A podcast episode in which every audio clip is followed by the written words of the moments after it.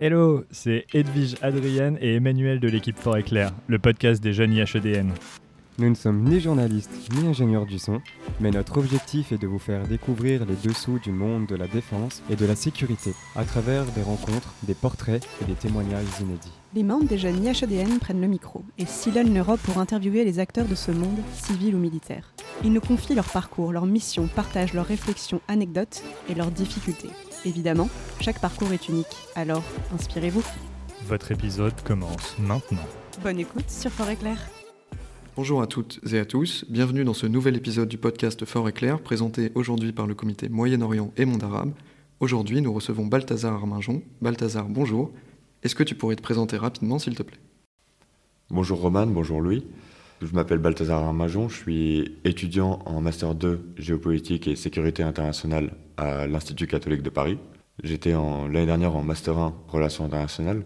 Je suis passionné de géopolitique et en particulier sur euh, la zone proche et Moyen-Orient, ayant vécu euh, plusieurs années en Arabie et dans divers pays euh, de la région. Merci pour cette présentation. Donc, dans le cadre de ton Master 1, tu as rédigé un mémoire sur la guerre froide intersunnite et précisément sur la nature et les causes des évolutions dogmatiques et pragmatiques de la question du monde sunnite entre l'Arabie saoudite et la Turquie. Qu'est-ce qui t'a mené à rédiger ce mémoire? Voilà, je m'intéressais aux stratégies d'influence euh, dans la région, à la question des frères musulmans après les printemps arabes, avec cette période de pragmatisme dans la géopolitique régionale. Et je considère euh, la question religieuse comme fondamentale pour la région. Tu nous parles de, l'importance pour toi euh, de la question religieuse. Ton mémoire porte notamment sur une guerre froide intersunnite. Est-ce que tu pourrais nous donner une définition générale du sunnisme, s'il te plaît? Oui, donc le sunnisme, c'est le courant majeur de l'islam qui concerne 85 à 90% des musulmans du monde. Le terme sunnisme dérive de la sunna, donc euh, le texte contenant les hadiths, les pratiques et les paroles du prophète Mohammed.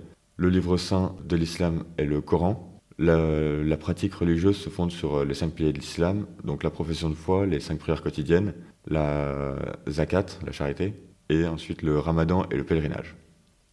Pour le reste de l'épisode, nous allons euh, suivre le plan de ton mémoire pour plus de cohérence. Et du coup, la première partie aborde les modèles euh, religieux et euh, antagoniques de l'Arabie saoudite et de la Turquie. Peux-tu nous présenter globalement les différents modèles religieux? Donc pour la Turquie, l'islam turc est historiquement soufi et rattaché à l'école hanafite de l'islam. Atatürk, donc Mustafa Kemal, le père de la République turque, met fin au califat en 1924 et met en avant une turcité avec seulement une composante religieuse pour rassembler toutes les populations euh, au sein de la Turquie sous euh, une même culture nationale. Il fonde son nationalisme sur l'identité nationale. Il voit l'islam comme un obstacle à toutes ces réformes de modernisation. Il va mettre en place une direction des affaires religieuses, la Diyanet, qui sera juste une entité administrative lui permettant d'exercer une tutelle étatique sur la religion. Ça sera la conception turque de la laïcité, dont l'armée sera garante. Ce rôle de l'armée explique les multiples coups d'État en Turquie au XXe siècle pour évincer des gouvernements jugés trop islamistes. Donc la religion est contrôlée et reléguée à la sphère privée. L'État va nommer les imams via la Diyanet. Les frères musulmans font leur entrée en Turquie via Nekmetin Erbakan, le fondateur du mouvement Miligorus et père de l'islam politique turc. Il existe des liens idéologiques entre les frères musulmans et le parti turc au, pouvoir, l'AKP. De leur côté, donc le wahhabisme en Arabie saoudite est issu du salafisme quiétiste, donc, euh, qui se caractérise par euh, un apolitisme, une concentration sur le contrôle social. Euh, son nom vient du fondateur, l'imam Mohamed bin Abdel Wahhab, qui va s'allier à Mohamed bin Saoud au XVIIIe siècle. Ils formeront un pacte, donc une légitimité religieuse de la famille euh, Al-Saoud en échange du contrôle social par les oulémas. Le wahhabisme rejette les innovations et l'islam populaire, empreint des rites et traditions comme le culte des saints. Il mettra en avant la prédication et la purification croyances, de la croyance. Cette doctrine imprègne la totalité de la société et met en avant une primauté des hadiths, l'importance des oulémas et l'attachement à la terre euh, saoudienne. Donc ce courant est en général considéré comme une secte par les autres musulmans. Donc tu nous parles des oulémas, pourrais-tu préciser euh, quelle est cette notion? Oui, absolument. C'est euh, chez les sunnites des théologiens euh, pouvant être juristes, docteurs de la loi musulmane. Très bien, merci. Très bien, alors maintenant qu'on a vu les, les modèles religieux de la Turquie et de l'Arabie saoudite, est-ce que tu pourrais nous parler de ces deux États de manière un petit peu plus générale, qu'en fait nous présenter la structure de ces deux États? Oui, donc pour euh, la Turquie, c'est une république avec euh, au pouvoir euh, le Parti de la justice et du développement, l'AKP. La Turquie d'Erdogan était présentée comme un modèle pour euh, tout le monde arabe, comme une république laïque, multipartite, alliant la démocratie, l'islam et une économie de marché. La réforme constitutionnelle en 2017 a supprimé le poste de Premier ministre et a transféré les pouvoirs au président, qui est lui élu au suffrage universel direct pour 5 ans. Pour l'Arabie saoudite, c'est une monarchie absolue. Euh, depuis la mort du roi Abdelaziz euh, Al Saoud, fondateur du royaume en 1932, on avait un mode de succession adelphique, donc de frère en frère, parmi les fils du roi fondateur. Le pacte euh, entre les Al Saoud et les Wahhabites est considéré comme euh, fondateur pour le royaume. Donc c'est une légitimation religieuse au secours du pouvoir politique euh, qui secourt la famille royale à des moments clés, notamment euh, avec l'intervention américaine en Irak. les oulémas ont, permis aux troupes américaines de venir sur la terre saoudienne qui était considérée comme sacrée. Le pouvoir saoudien s'équilibre de manière, enfin, s'équilibrait de manière horizontale avec des checks and balances entre les différents princes et, clans royaux, avec euh, Mohamed bin Salman, dit MBS, le nouveau prince héritier. Il a verticalisé donc le pouvoir, il a affaibli le pouvoir des religieux conservateurs pour mettre en place ces nombreuses réformes, des réformes économiques, sociales, euh, culturelles et religieuses. Il cherche à moderniser le pays, à sortir de la rente pétrolière et notamment euh, il met un point d'honneur sur la lutte contre la corruption. Il a mis fin à un pacte social qui assurait l'allégeance des Saoudiens contre une redistribution des bénéfices du pétrole euh, dans sa volonté de diversification de l'économie, mais justifie ça par euh, une fin d'un système qui date d'une époque où la population était moins nombreuse et avec des finances bien supérieures. Très bien, alors est-ce qu'on peut revenir rapidement sur la question des modèles religieux? Est-ce que ça serait correct de dire que la République de Turquie a eu plutôt tendance à écarter la religion de l'espace public, alors que l'Arabie saoudite, par le pacte fondateur dont tu nous as parlé, tente à légitimer le pouvoir politique par la religion? Oui, effectivement. C'est donc ce qui a caractérisé le XXe siècle avec euh, donc la laïcité turque. Cependant, on peut quand même observer une inversion des, des tendances. Par exemple, euh, en Turquie, le port du voile a été autorisé par Erdogan dans les universités et dans la fonction publique et a même proposé, le 22 octobre, un référendum pour euh, inscrire ce droit de porter le voile euh, dans la Constitution. D'accord, donc tu nous parles d'une inversion des tendances. Donc on pourrait parler de l'inversion des tendances quant à la place accordée par chaque régime à la religion. Donc pourquoi ce revirement soudain? Donc la laïcité était garantie par l'armée en Turquie, mais l'islam fait progressivement un retour sur le devant de la scène à partir des années 80 euh, et 90. La dianette prend de plus en plus d'importance. Euh, à partir des années 80, euh, on lui demandera donc de lutter contre le communisme et, l'extrême gauche, notamment par l'islam. Avec euh, l'arrivée au pouvoir d'Erdogan et de l'AKP, son rôle sera encore renforcé. Elle passe d'un contrôle administratif de l'islam au sein d'une Turquie laïque à un organe étatique de prosélytisme dans un processus de désécularisation. Donc on a dit euh, le port du voile est mis en avant, le mariage jeune sera implicitement promu. La mosquée Sainte-Sophie a été donc est passée de musée à mosquée. C'est un symbole fort euh, qui renoue avec le passé ottoman qu'Atatürk avait refoulé. Au contraire, en Arabie Saoudite, la doctrine wahhabite s'est libéralisée. Aujourd'hui, dans le Conseil des oulémas, la plus haute instance religieuse, Mohamed Alissa a été nommé dans ce conseil et s'est considéré comme une personnalité plus réformiste, euh, moderne. Donc on voit un renforcement du contrôle du clergé et euh, un affaiblissement par conséquent de, la religion sur, euh, sur la société. Pour résumer, tu nous parles d'une Turquie qui a tendance à réintroduire l'islam dans l'espace public et de l'Arabie saoudite qui, quant à elle, tente plutôt de contrôler l'islam politique. Tu as aussi parlé de la politique néo-ottomaniste menée par euh, Erdogan. Est-ce que tu pourrais euh, nous expliquer plus précisément en quoi Oui, il mène une politique euh, néo-ottomaniste? Oui, c'est un, un terme qu'on utilise pour euh, décrire la politique euh, d'Erdogan. Donc euh, ça fait référence du coup à un renouement avec la mémoire turque. Il veut mettre en avant l'âge d'or ottoman. Donc euh, il va développer ses activités sur les anciens territoires de, l'Empire, de l'Afrique du Nord au, Karabakh. Voilà, on utilise aussi le terme d'erdoganisme pour euh, faire opposition au kémalisme. Donc euh, ça serait un post-kémalisme avec un anti-occidentalisme aussi. Donc il va instru- instrumentaliser la, la mémoire en disant qu'il y a une revanche sur l'histoire à prendre, notamment par, euh, contre l'Occident qui a trahi la Turquie euh, avec le traité de Sèvres et de Lausanne, et créer euh, un futur avec le passé ottoman. Pour lui, son objectif, euh, notamment avec les élections en 2023, pour le centenaire de la République, ce serait de se placer en tant que nouveau père de la Turquie moderne, donc euh, le pendant contemporain de Atatürk, euh, pour la nouvelle Turquie en tant que puissance musulmane. Très bien. Alors jusqu'à maintenant, on s'est concentré plutôt sur la politique intérieure de l'Arabie saoudite et de la Turquie. Ton mémoire porte sur une guerre froide intersunnite. Donc est-ce que tu peux nous parler de la position de chacun des deux régimes quant à l'islam politique dans leur politique étrangère cette fois? Oui, c'est très simple. Pour l'Arabie saoudite, l'islam politique est considéré comme euh, une menace existentielle pour euh, la légitimité et la stabilité de la famille royale, donc la stabilité du royaume. Lors des printemps arabes, Erdogan abandonne sa politique de zéro problème avec les voisins et fait euh, d'une certaine manière un pari sur euh, l'islam politique qui serait la carte gagnante du futur ordre régional post-révolution. Il est persuadé de, leur maintien que les islamistes politiques arabes euh, gagneraient les élections.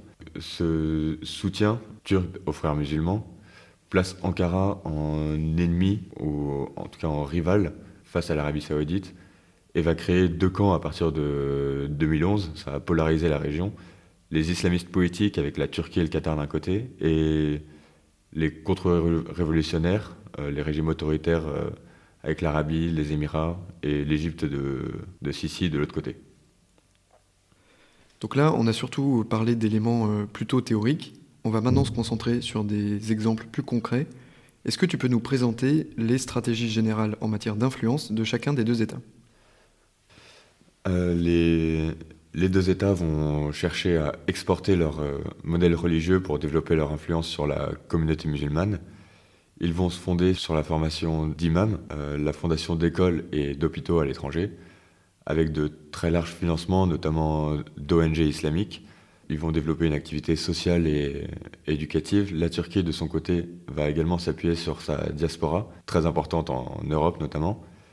Elle va également s'appuyer sur euh, des confréries en Europe et en Asie centrale, confréries contre lesquelles elle lutte sur son territoire, mais sur lesquelles elle s'appuie également à l'étranger, notamment la fondation Marif que la Turquie utilise euh, pour euh, remplacer le réseau de Fethullah Gulen.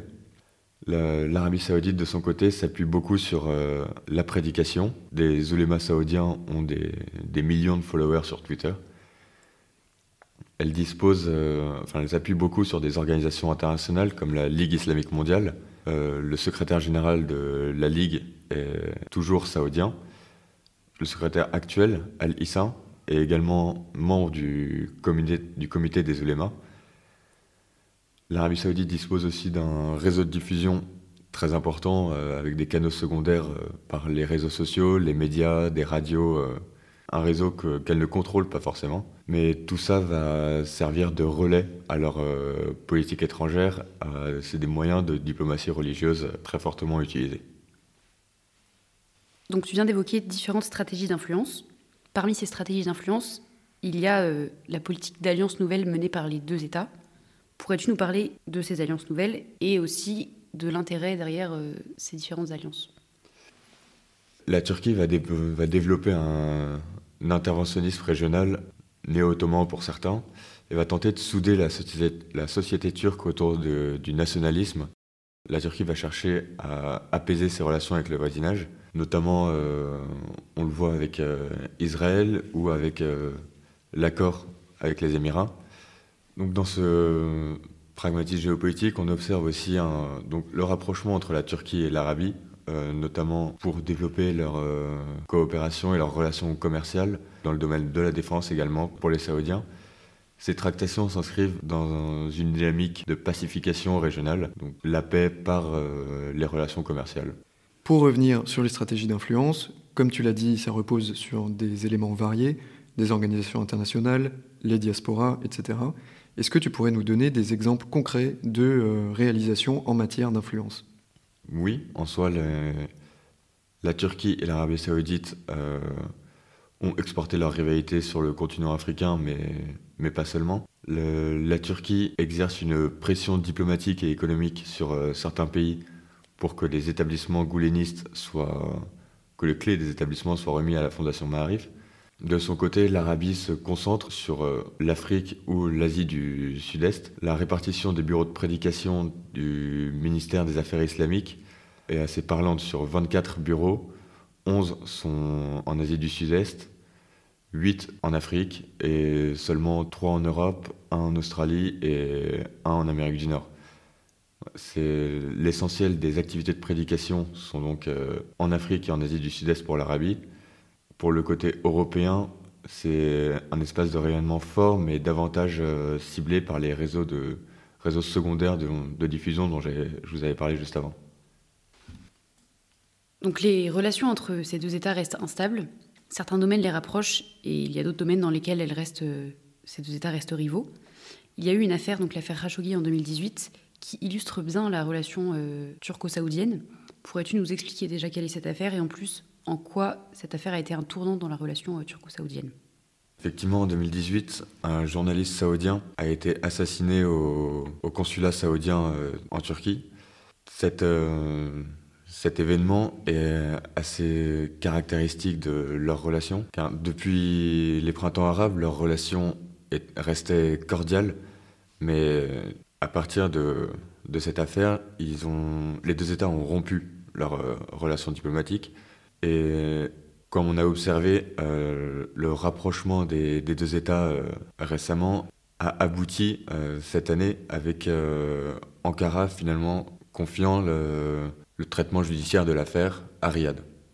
C'est assez symbolique finalement entre la rupture en 2018 et le rapprochement aujourd'hui.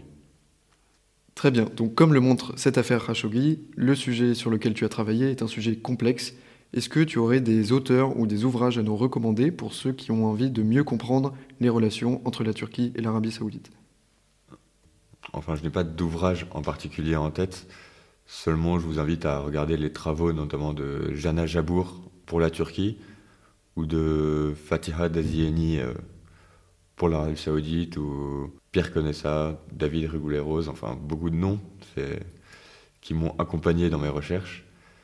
On vous a donné ici un aperçu général, on a évidemment omis beaucoup de détails. Je tiens à rappeler aussi que c'était un mémoire euh, de recherche dans le cadre de mon, Master 1, je suis moi-même étudiant. Donc euh, ces travaux pourront vous donner une connaissance beaucoup plus précise et développée de, la guerre franco-intersunnite euh, opposant la, Turquie et l'Arabie saoudite. J'ai d'ailleurs eu la chance euh, d'avoir dans le cadre de mon mémoire un entretien avec euh, Jana Jabour, donc politologue et professeur à Sciences qui m'a beaucoup aidé. Merci Balthazar d'être venu nous présenter ton travail. Bon courage pour la suite de tes études. Merci à vous pour cette invitation. Merci d'avoir écouté cet épisode de Fort Éclair jusqu'au bout. D'ailleurs, quand un épisode s'écoute, un autre s'enregistre. Vous pouvez vous abonner pour être notifié de la sortie du prochain épisode, mettre 5 étoiles si cet épisode vous a plu, et surtout, partagez-le autour de vous. On vous donne rendez-vous dans 15 jours. En attendant, n'hésitez pas à découvrir les précédents épisodes de Fort Éclair.